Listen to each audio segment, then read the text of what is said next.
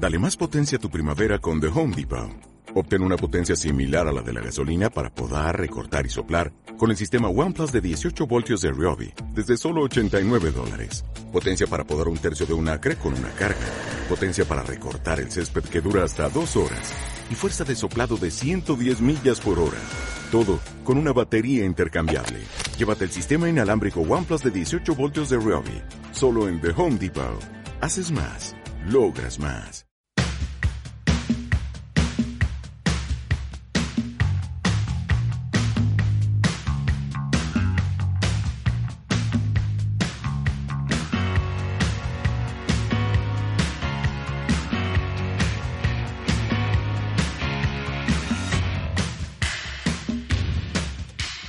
Buenas tardes. Comienza 7 pm, no somos nada en El Conquistador. Viernes 19 de enero de 2018. Don Víctor, si puede ponerme más fuerte el retorno, puede ser que yo soy sordo como una tapia.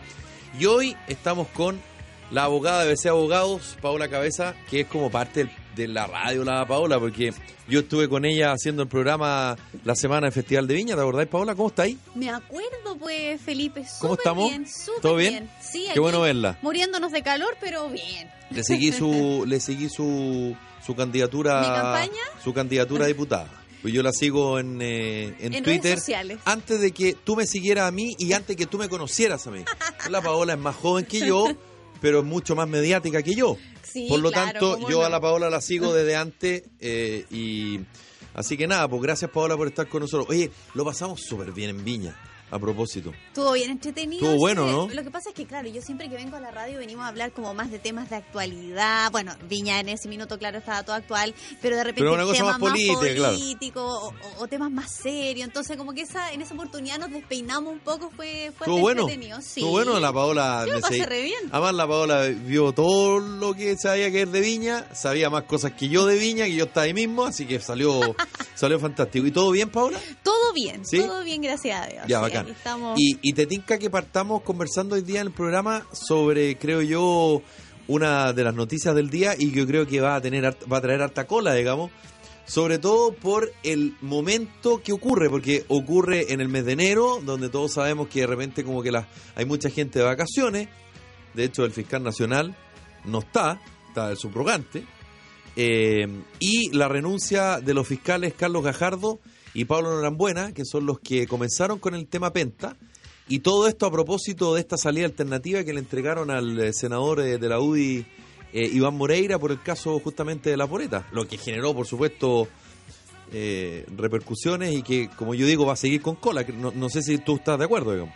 Sí, sin duda ha sido esta una de las noticias del día. Bueno, lo primero que te quiero decir es que conozco personalmente al fiscal Gajardo y al fiscal Norambuena. Me ha tocado eh, compartir con ellos un, un par de causas eh, desde el punto de vista de, de los querellantes en el que yo estoy, eh, a, a los que yo estoy representando y he visto eh, que son personas absolutamente, lo dije en un tuit que ya que, que indiqué, son mateos, son unos gallos que están eh, siempre pendientes de las causas. O sea, encontrar la arista del caso Penta Mm. requirió un trabajo pero increíble Sí. porque tiene que seguir un hilo conductor. Entonces, claramente eh, esta, esta investigación que, que reportó mucho trabajo por parte del Ministerio Público, que se vea, eh, bueno, terminada con esta salida alternativa, pero aclaremos bien aquí el punto, Felipe, la salida alternativa es absolutamente viable Sí. conforme a la normativa vigente. Eso, Yo, yo-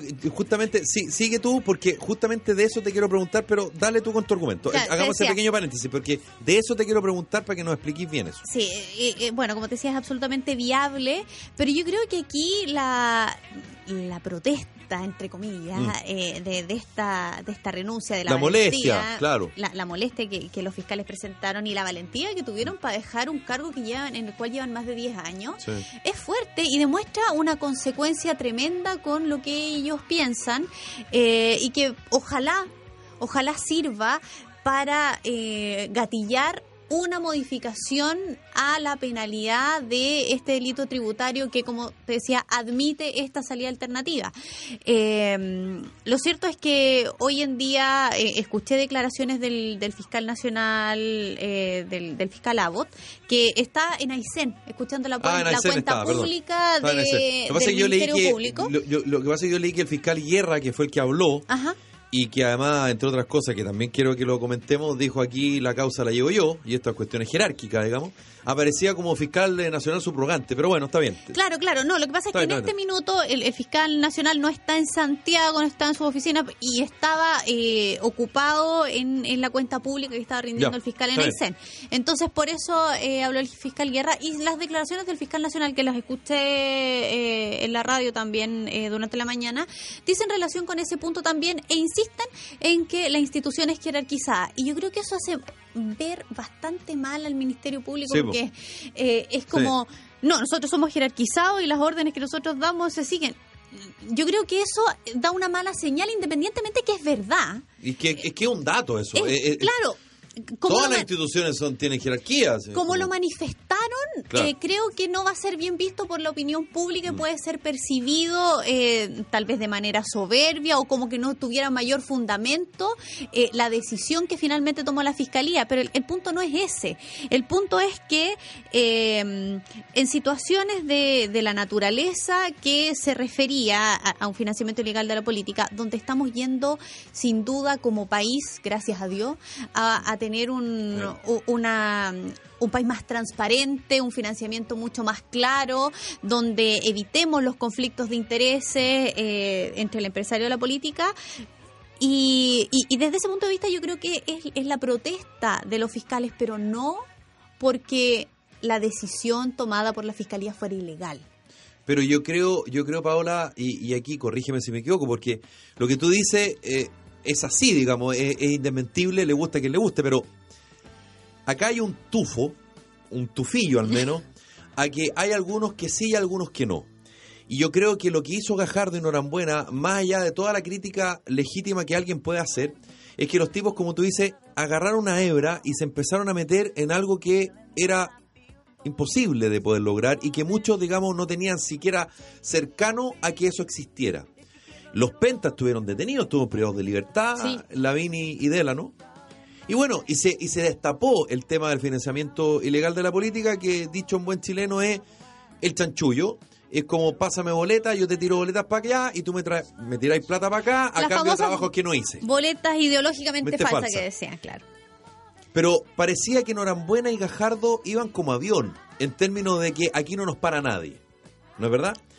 Eh, y, está, incluso ellos mismos hablan y nombran eh, al fiscal eh, Chaguán y también lo nombra el fiscal Guerra. Eh, pero resulta que cuando hay cambio de fiscal nacional y llega el fiscal actual, Abbott, pareciera que efectivamente las instituciones empiezan a negociar. Como que se enfrió un poquitito. Claro, entonces esa, esta fiscalía, este ente persecutor que era absolutamente que no que no que, que, no digamos que que no recibía injerencia política de nadie cuando hay cambio de fiscal, parece que sí. Y está el caso Penta, y está el caso de lo que pasa con el caso Cabal. Eh, están estas reuniones del fiscal nacional antes de que fuera fiscal nacional con el senador Girardi, con Marco Enrique Minami, con el abogado Marco Enrique Minami. Y esas cosas, creo yo, justamente es lo que Norambuena y Gajardo hicieron, eh, o sea, lo que justamente ellos no hicieron. Avanzaron sin tener esa injerencia política que lamentablemente en este minuto no hay evidencia, estoy como el Papa. Pero bueno, una cosa que no hay evidencia y otra cosa es que los hechos, digamos, hablan por sí solos. No, sin duda. Yo creo que por ahí, por ahí yo creo que el cuestionamiento, más allá de lo que tú dices, que es perfectamente posible y legal que el senador Moreira tenga esta, esta salida alternativa. Sí, la verdad es que, claro, esta... Eh, cómo se ha inmiscuido de alguna manera en el ámbito político en, en, el Ministerio Público efectivamente ha afectado la imagen de la institución porque tú has hecho un recuento súper...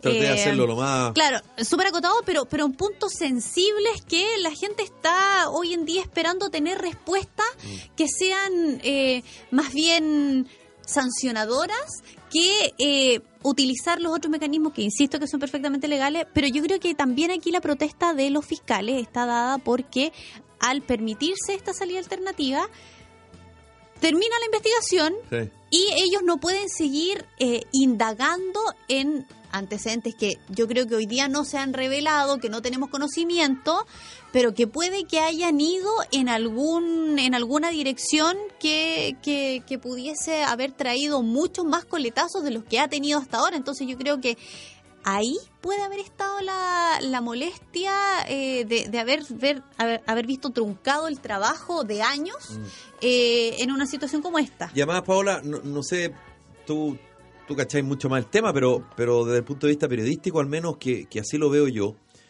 em, el fiscal Gajardo y el fiscal Norambuena en algún momento fueron marcados como estos son fiscales de izquierda y quieren perjudicar a la UDI y solo a la derecha. Entonces, cuando estalla el caso SQM y pasa lo que pasa con el ministro del Interior, Rodrigo Peñailillo, eh, y todo este tema de la precampaña, estalla paralelamente el tema cabal, parecía que solo acá había un sector político que tenía que responder. Y ese sector político se llamaba la derecha. Pero en SQM ya empieza el tema de Jorge Pizarro, está el tema de Fulvio Rossi, ni hablar lo que pasa con Marco Enrique Minami, pero parecía que con Norambuena y con Gajardo, en el caso Penta específicamente, la cosa avanzaba mucho más que lo de SQM con lo- los eh, participantes o los parlamentarios, dirigentes eh, de la nueva mayoría. Y caía, por lo tanto, de cajón la segunda derivada es que, ah, claro, porque a este gobierno solo le interesa pegarle a la derecha y entre ellos se protegen. Eh, entonces, cuando esto pasa, también creo yo puede ser interpretado, puede ser leído como una especie de empate. Es decir, oye, Penta avanzó harto. Mira lo que pasó con, eh, con Moreira. Mira lo que pasó con el tema Corpesca con el senador Orpiz. Mira lo que pasó con los encargados de Penta. Lavín y, y, eh, Carlos Alberto Delon, que yo lo había nombrado. Estuvieron presos, estuvieron detenidos, privados de libertad. Yo creo que lleguemos hasta ahí nomás. Lleguemos hasta ahí, yo creo que ya, ya estamos con esto. Entonces, toda esta- todas estas cosas que, que- que yo las estoy relatando de alguna manera, muchos lo leen como ¿por qué allá sí y acá no?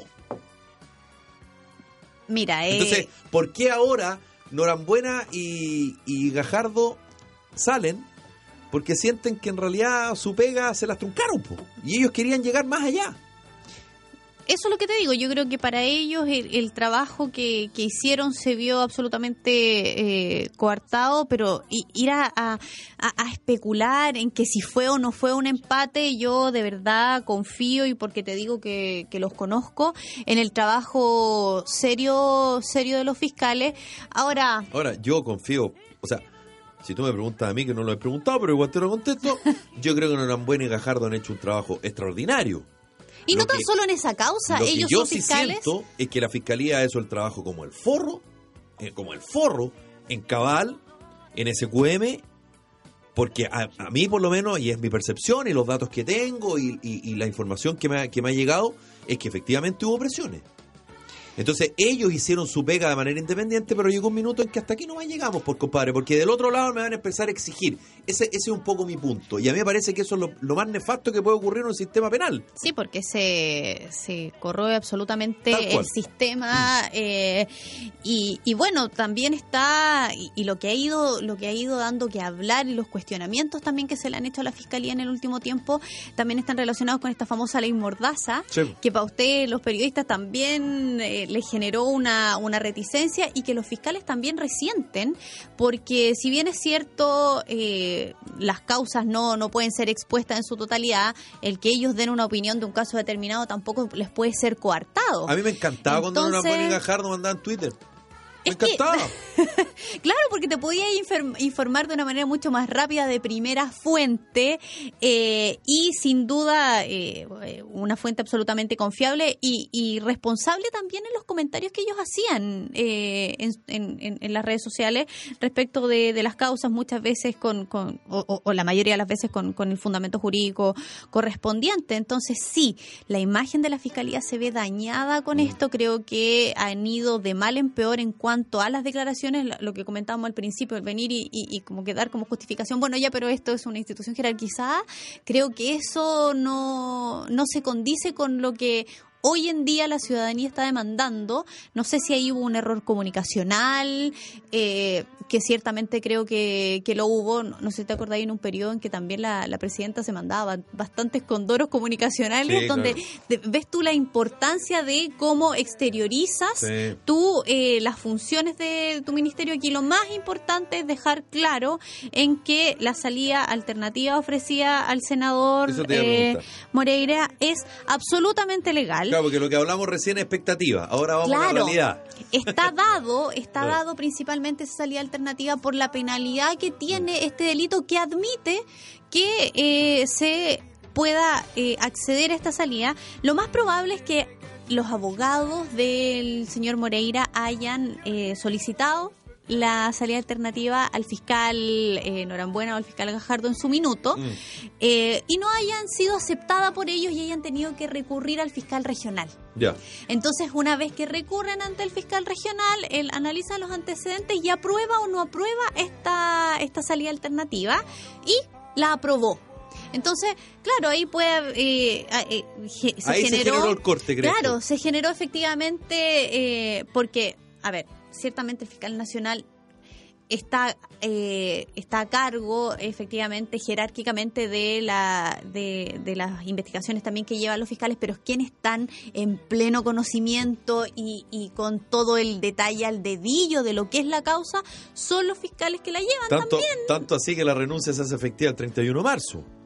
Y según la explicación que dan es justamente porque por lo menos yo escuché al fiscal Guerra digamos porque bueno, tienen que traspasar. Tiene que haber un traspaso importante de información. Oye, hay muchas causas más pequeñas eh, en que tienes que efectivamente poner en pleno conocimiento a la persona que se va a hacer cargo de la causa. Imagínate una causa de la envergadura de, de esta, eh, efectivamente tiene que tener un plazo importante para que se entreguen todos los detalles. A mí me parece lamentable, ¿por qué? Porque se generan estas suspicacias, porque se generan esta, esta, estos comentarios de, eh, de estas especulaciones eh, con, respecto a lo que es una institución que pierde efectivamente dos elementos importantísimos en su fila. O sea, hoy en día el Ministerio Público tiene una crisis importante por el hecho de que está sobrecargado de trabajo.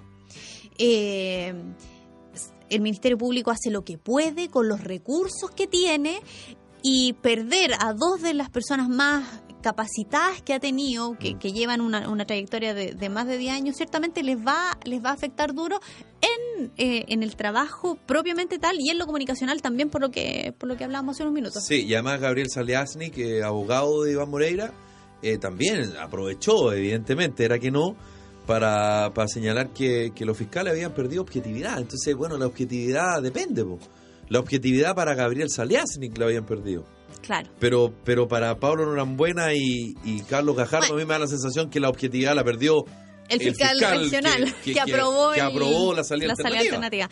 Mira, la verdad Entonces, esta cuestión depende del punto de vista que se quiera mirar. Bueno, pero es que eso todo así en derecho, hay muchas interpretaciones que se van dando, todo, todo, eso ya lo tienes bastante claro. Entonces, mira, yo creo que no tenemos que hacer eco de esa... Eh, interpretaciones ni nada, aquí hay hechos ciertos, claros, eh, y creo que la Fiscalía va a tener que poner a la cabeza de, esta investigación porque esta salida alternativa se está dando respecto de una persona, de un imputado. Y eso el fiscal Guerra lo dejó súper claro. Y entonces tenemos muchos más involucrados en este caso y tenemos que ver qué es lo que va a pasar con ellos, qué, eh, qué antecedentes nos ha arrojado la investigación, para ver, eh, en definitiva, si los otros imputados en esta causa van a seguir el mismo camino, que se genere un precedente también, donde existe la misma razón, existe la misma disposición, reza un dicho jurídico por ahí. Entonces, o sea, si hay una persona que pueda estar en las mismas condiciones que está eh, el señor Moreira en este caso, eh, pudiera también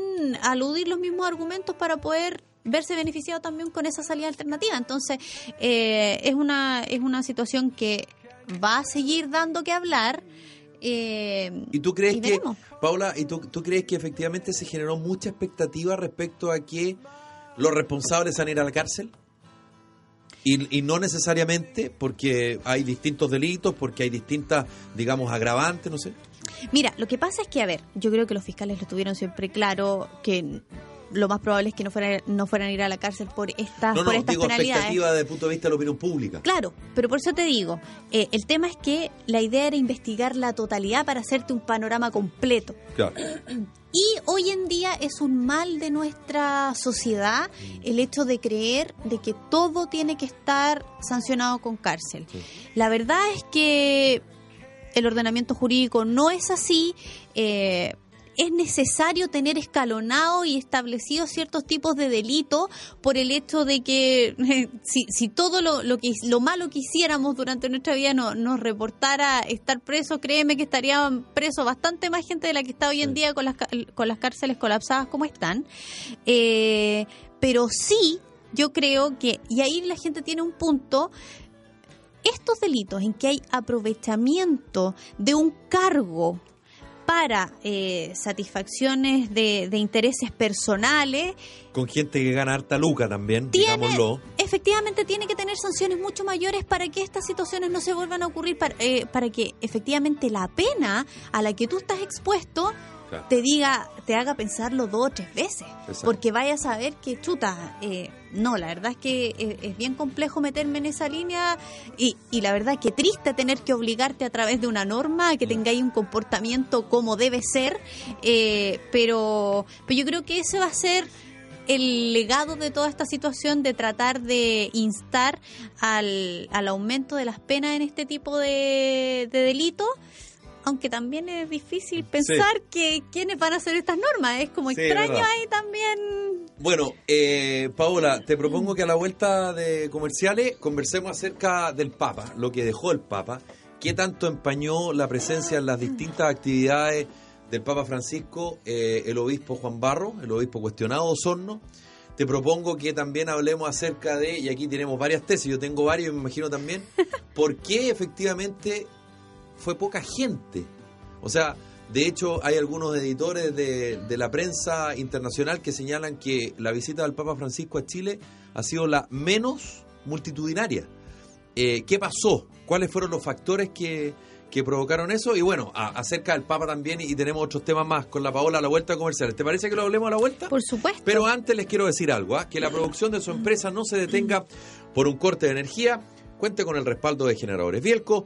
Los generadores Bielco reponen la energía y tienen certificación de seguridad obligatoria establecida por la Superintendencia de Electricidad y Combustibles. Encuéntrenos en bielco.cl o en cualquiera de las seis sucursales a lo largo de Chile. La información en bielco.cl. Y un momento agradable, un instante de diversión, una pausa llena de energía, todo esto podrás encontrar en Casinos Marina del Sol. Ven a conocer, eh, por supuesto, todo esto porque somos pura diversión. Marina del Sol te espera en Calama, Talcahuano, Osorno y próximamente en Chillán. Consulta por nuestras promociones y eventos en marinadelsol.cl. ¿Sabías que no todas las empresas antidelincuencia te protegen de los robos? Con un 97% de efectividad, Te Pillé Empresa y Te Pillé Hogar es la única empresa antidelincuencia que te protege de los delincuentes. Te Pillé es la única empresa que no graba robos, los evita.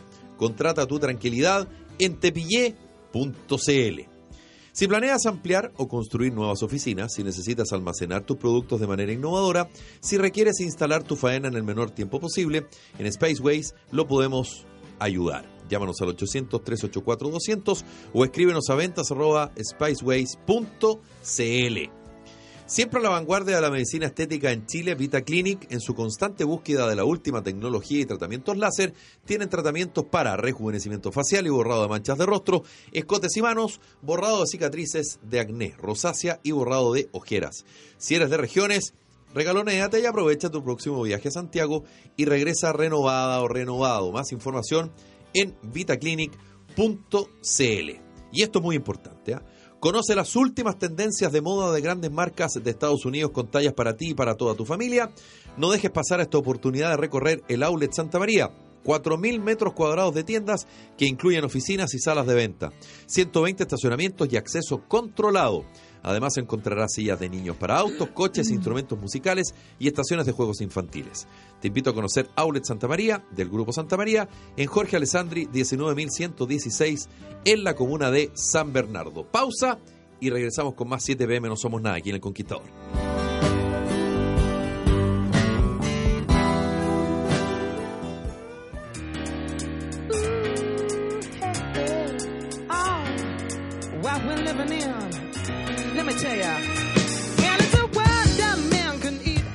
Vuelta en 7 pm, no somos nada en El Conquistador. Hoy nos acompaña la abogada Paola Cabezas. Paola, ¿te gusta Yamiroquai? Sí, por Tiene supuesto. como su onda, ¿no? Así Sí, sí.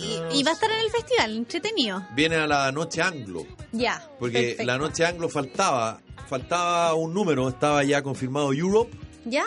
en el humor Stefan Kramer, y faltaba el segundo número anglo, y es esta banda de funk, Jamiroquai, y lo confirmó la propia alcaldesa eh, Virginia Reginato. Yo creo, eh, sin pecar de carril, digamos, que me parece muy bien porque yo creo que con Europe y con Jamiroquai, que son eh, estilos musicales muy distintos, va a poder satisfacer musicalmente a públicos también eh, distintos. Distintos, claro. Entonces va a ser más amplio. El abanico, claro, ¿Cachai? por Porque, claro, Europe, yo estoy ahí el primero que va a estar con Europe gritando como enfermo.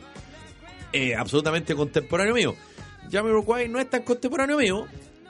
Es más de la Pero Paola, digamos. tampoco sí, pues más. Pues la Paola tiene 20 y algo, yo tengo casi 36 50. tengo, oye, bueno, pero 36. representas 30 o menos, que es lo que importa, yo represento 70, pero en fin. Entonces yo creo que la noche loco. anglo con Europe y Jamiroquai, yo creo que como que como que cuadra, porque este el año pasado estuvo la Olivia Newton-John y Peter Cetera, que era un poquito muy, muy Contemporáneo. Yo creo que aquí se la jugaron mis amigos del festival eh, para tener eh, una banda de rock ochentera por una parte y por otro lado esta banda de funk Jamiroquai y vamos a escucharlo hasta ahora en 7 pm no somos nada aquí en El Conquistador.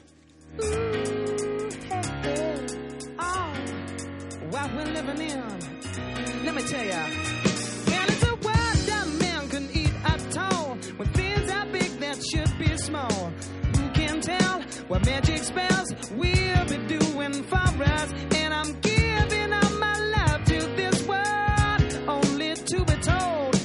I can't see, I can't breathe, no, I'm not where we'll be.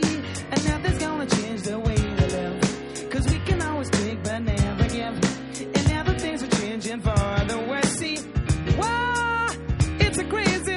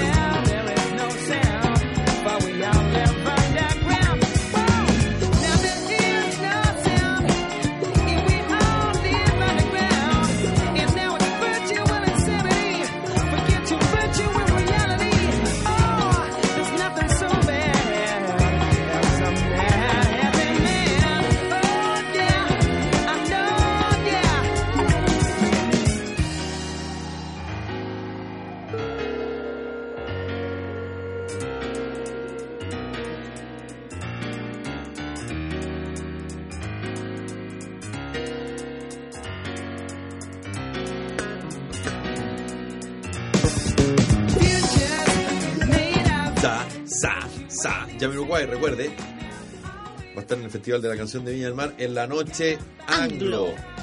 Jueves, ayúdeme, don Víctor, martes 20, no, 19, 20, 21, 22. Bueno, el jueves del festival, 25 creo que. Creo. A ver, lo voy a, lo voy a buscar porque si no... Te va a Después, quedar con la duda. Yo típico, tampoco típico te- que tengo tanta suerte que justo me va a escuchar el guatón Hernández y va a decir, oh, trabaja en Chilevisión. Y me va a retar. y el- equivocaste. Y el guatón me tiene buena, entonces para que no me deje tener buena, ya, ahora lo encontré. Jueves 22 de febrero. Chuta, anda ahí como clarito. mandándolo para el martes. Jueves 22 de febrero, Noche Anglo en Viña, va a estar Jamiroquai. Ya. Les quiero contar algo de un proyecto espectacular, edificio Sañartu, en la comuna de Ñuñoa. Eh, el edificio Sañartu Plaza es un edificio de solo 98 departamentos en 14 pisos más dos subterráneos, pensado y construido con equipamiento común necesario para minimizar el costo del gasto común y que cuenta con un hall de acceso doble altura equipado, dos salas multiusos, 11 estacionamientos de visita, quincho panorámico en el piso 14 y 78 estacionamientos para bicicleta. Edificio Sañar Tu Plaza está a solo 10 minutos de la estación Metro Estadio Nacional de la línea 6, la recién inaugurada. Horarios de atención de lunes a domingo de 11 a 14 y de 15 a 19 horas. La dirección Recuerde, Sañartu 2418 en la comuna de Ñuñoa. El super lanzamiento en el día de hoy y por supuesto el fin de semana van a haber muchas, muchas eh, sorpresas. Disfruta Cuba, pero disfrútala en grande. En Iberostar, hoteles, increíble gastronomía, relax, diversión, entretención para niños, toda una experiencia con la cadena de hoteles 5 estrellas Iberostars. La Habana, Varadero, Cayo Encenacho, Cayo Guillermo, Cayo Coco, Trinidad, elige el destino de Cuba y nosotros nos encargamos que sea inolvidable. Iberostar Hoteles, Cuba.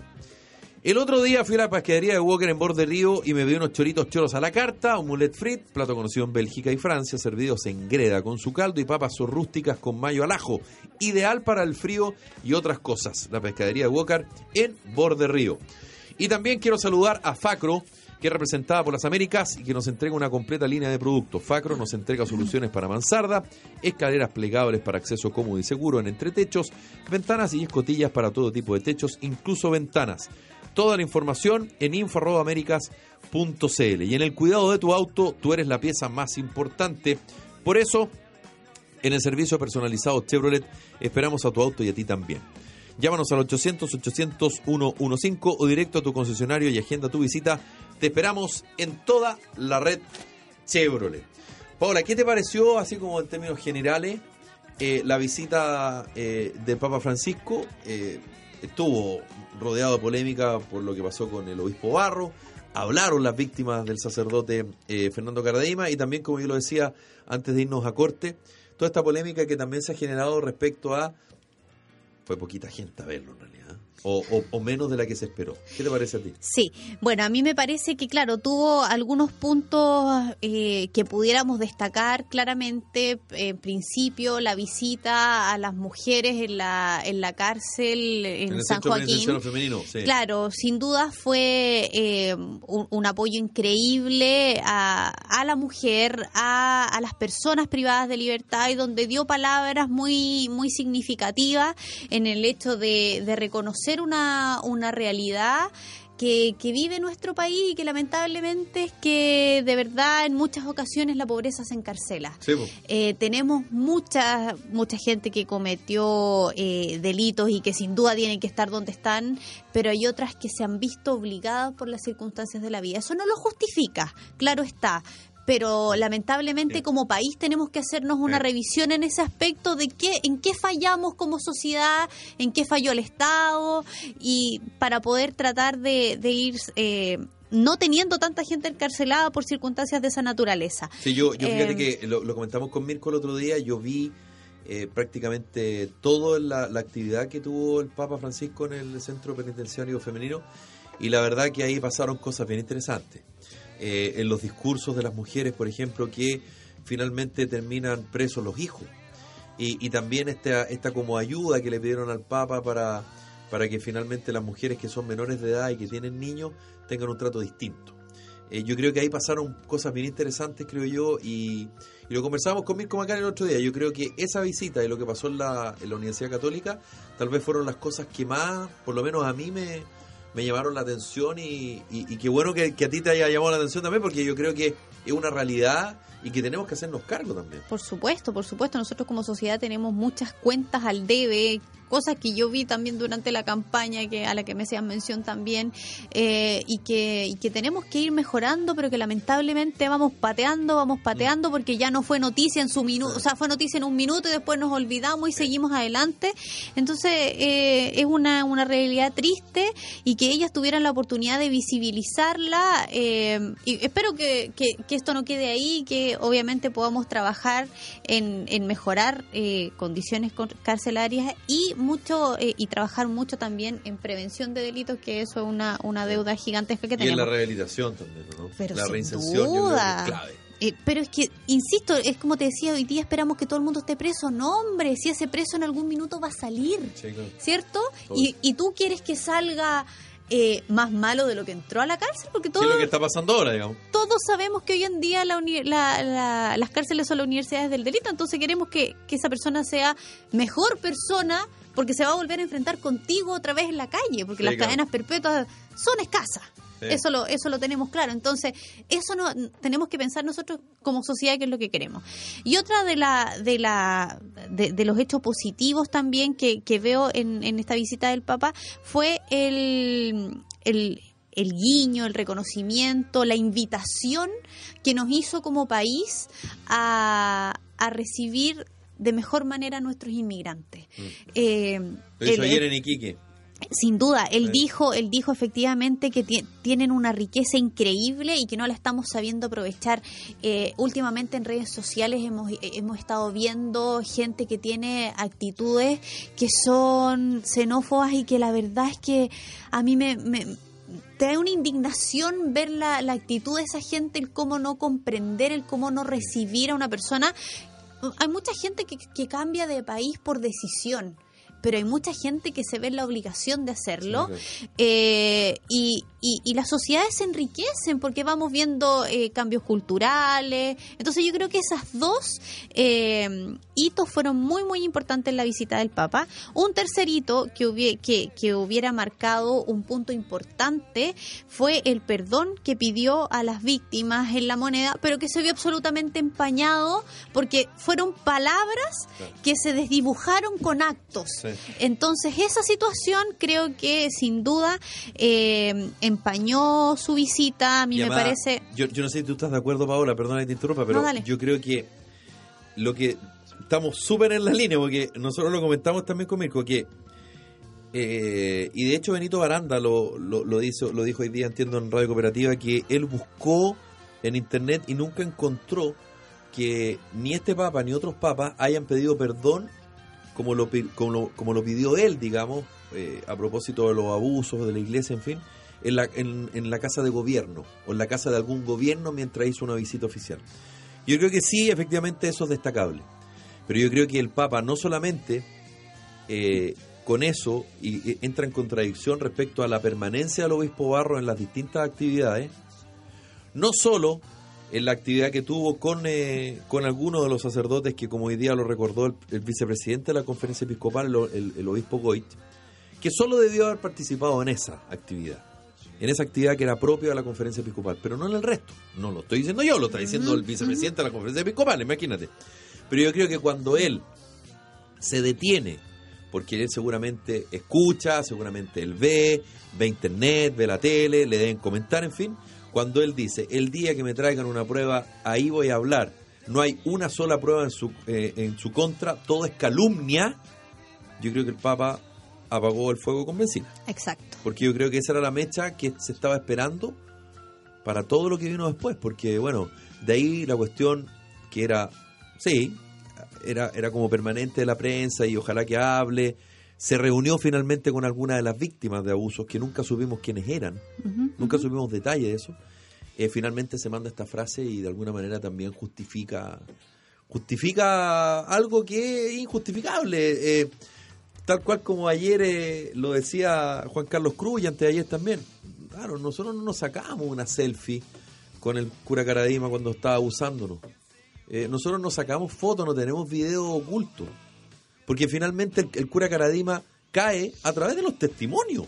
Es que esa es la prueba sea, esencial. Y los testimonios que hay respecto al encubrimiento del obispo Barro y otros, está. Y eso tiene que ver con los testimonios de las víctimas. Así es. Entonces, bueno, No sé, Por, por el ti- por el tipo de delito, Felipe, porque ciertamente una violación deja huellas. Un abuso es menos palpable, o sea, tú, tú puede que, que- en tu cuerpo no hayan marcas de un abuso, pero eso no significa que no existió.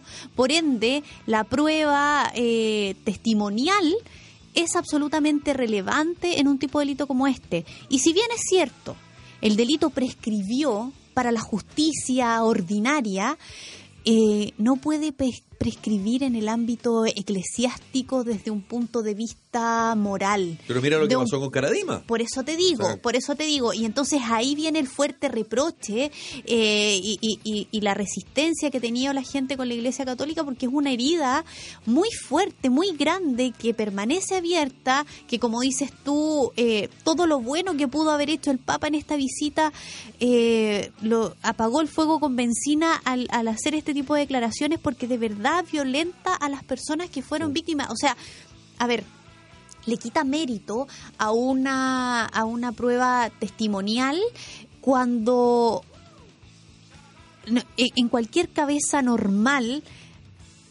las personas que sufrieron este tipo de situaciones, verbalizarla, Sí. poder ponerse en la situación de decir me pasó esto, sobre todo, aquí, aquí quiero que hacer un- un punto, que venga de un hombre de, de- personas que ya formaron su familia, que tienen una herida tremenda y que se hayan atrevido a sacar a la luz porque buscaban justicia, tal vez no la justicia eh, ordinaria porque los plazos prescribieron, porque eh, eh, los curas no iban a ir a la cárcel, pero sí un apoyo en la iglesia en la que confiaron, en la que creyeron, donde lo, donde lo que la iglesia nos pide es que tengamos fe que creamos, pero simplemente cuando tú manifiestas una situación tan grave como esta, no eres creído. Entonces la verdad es que obviamente eso empaña absolutamente eh, la visita del Papa eh, y puede que haya sido también uno de los factores de los que tú mencionabas en un inicio de, de la poca De la poca concurrencia,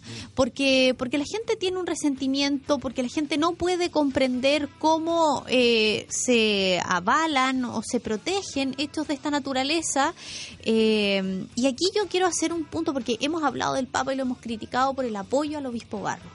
Pero ¿cómo diablo el obispo Barro creyendo él eh, en su fuero más interno que es efectivamente un buen representante de la iglesia, no dice mi figura genera una división tan grande en la iglesia a la que yo represento que prefiero hacerme un lado en esta Exactamente. oportunidad Exactamente, ese es el punto es esencial de la discusión. entonces tenemos que eh, aquí jugar las actitudes del Papa por, por una persona que debió haber Él asumido debió haber asumido su... independientemente que él dijera, no, yo soy inocente, puede haber seguido con su discurso, Claro. decir, no, yo, eh, eh, está en todo su derecho de, de refutar lo que dicen las otras personas. Pero, eh, entendiendo que mi figura divide a la iglesia, yo prefiero hacerme a un lado. Entonces creo que eso fue una actitud eh, bastante soberbia, por decirlo de alguna manera, de, del obispo Barro y, y que puso en esta, en esta condición al Papa. Me dejó un sabor amargo que un hermano mío ocupara un rol protagónico que no fue bueno, dijo el vicepresidente de la conferencia episcopal eh, y obispo de Rancagua, Monseñor Alejandro Goit. Eh, no sé si Barros asumirá su falta de prudencia durante estos días, dejando en claro que la prioridad son las víctimas, son ellos los que deben estar en la preocupación principal de la iglesia. Y, y a propósito de lo que, o sea, mi- mira, mira, mira la declaración que se manda un obispo, o sea, un, Un par, par. un par de Juan Barro, del obispo Barro. Eh, creo que significa también la, la división que tú hablabas, no solamente de la iglesia, del clero, de la conferencia episcopal, porque el obispo González vimos que incluso hasta empujó una periodista de Mega que quería Sí. preguntarle algo al obispo Barro, o sea, eh, imagínate la diferencia que hay en la conferencia episcopal, sino que también en la propia feligresía de Osorno. Mira lo que pasó cuando asumió el obispo Barros como obispo de Osorno, lo que pasó en la catedral de Osorno. Entonces, ¿cómo, cómo no se toma esa, esa, esa decisión? Porque acá esta cuestión tampoco es política. Acá tampoco es, es- es un nombramiento, digamos, de una autoridad eh, política que va a, a gobernar los destinos del país. Estamos hablando de un pastor de la iglesia. Entonces, una gente si ese- que, una persona que guía la fe de otros. entonces, si esa persona, y aquí, perdón, y aquí voy a opinar sin ningún tapujo como católico que soy, y, que me, y, y- y me siento católico, absolutamente, eh, si tú finalmente tú te debes a la feligresía. Entonces, si la feligresía genera división, tú no puedes asumir el cargo. Llanamente te vas. Absolutamente. No puede, porque, porque tú te tienes que dar cuenta de la división. Y además, tampoco lo digo yo, lo dicen cercanos a la iglesia. A la iglesia. Es bien difícil pensar que efectivamente el obispo Barros no supo de las aberraciones que cometió Caradima. Es prácticamente imposible. Y la foto de James Hamilton ayer lo refleja de cuerpo y alma. Cuando está Caradima arrodillado y está el obispo Barros, está Arteaga, está el obispo de Linares, que siempre se me olvida el apellido, y está el obispo de Valenzuela, que son cuatro tres integrantes de la conferencia episcopal y el otro que fue obispo auxiliar de Santiago, que tuvo que renunciar justamente a propósito de esto. Nadie está diciendo que estos sacerdotes abusaron sexualmente de nadie. La crítica que se está haciendo y la denuncia a través de varios testimonios, no de uno, de varios, Es haber callado. es que ellos encubrieron a Fernando Caradima. Eso es. Y la fotografía de James Hamilton de alguna manera te demuestra eso. Que estos sacerdotes lo veían como un verdadero santo. Paola, Sí. que, que la memoria es frágil, pero acordémonos cuando estalló el caso Caradima, lo que la feligresía del bosque decía. Sí. Que sí. Fernando Caradima era un santo y la gente no podía creer la denuncia. Primero, Así es. haciendo, en buen chileno, mierda a los denunciantes. Hubo medios que se prestaron para eso. Así es. Segundo, desacreditando, por cierto, su testimonio. Después, la sorpresa. Por lo que yo decía, pero Porque- ¿cómo si era un santo? Porque y se comprobó, porque se comprobó que efectivamente los delitos existieron. Lo que pasa es que no se le pudo sancionar porque ya estaba prescrito. Pero toda la investigación dio cuenta de que sí existieron esos delitos. Entonces, eh, es ahí cuando tú legítimamente te, te preguntas si efectivamente le quedó grande la sotana al obispo Barro en esta oportunidad. Porque Bueno. él debió haber dado un paso al costado. Sí, Exactamente. sin duda. Bueno, y insisto, no lo digo yo, incluso lo dice el obispo Goich, él debió haber participado solo en esa en ese acto, digamos que eh, el Papa se juntó con los obispos, en fin, una cosa muy muy muy del gremio, por decirlo entre comillas, ¿ok?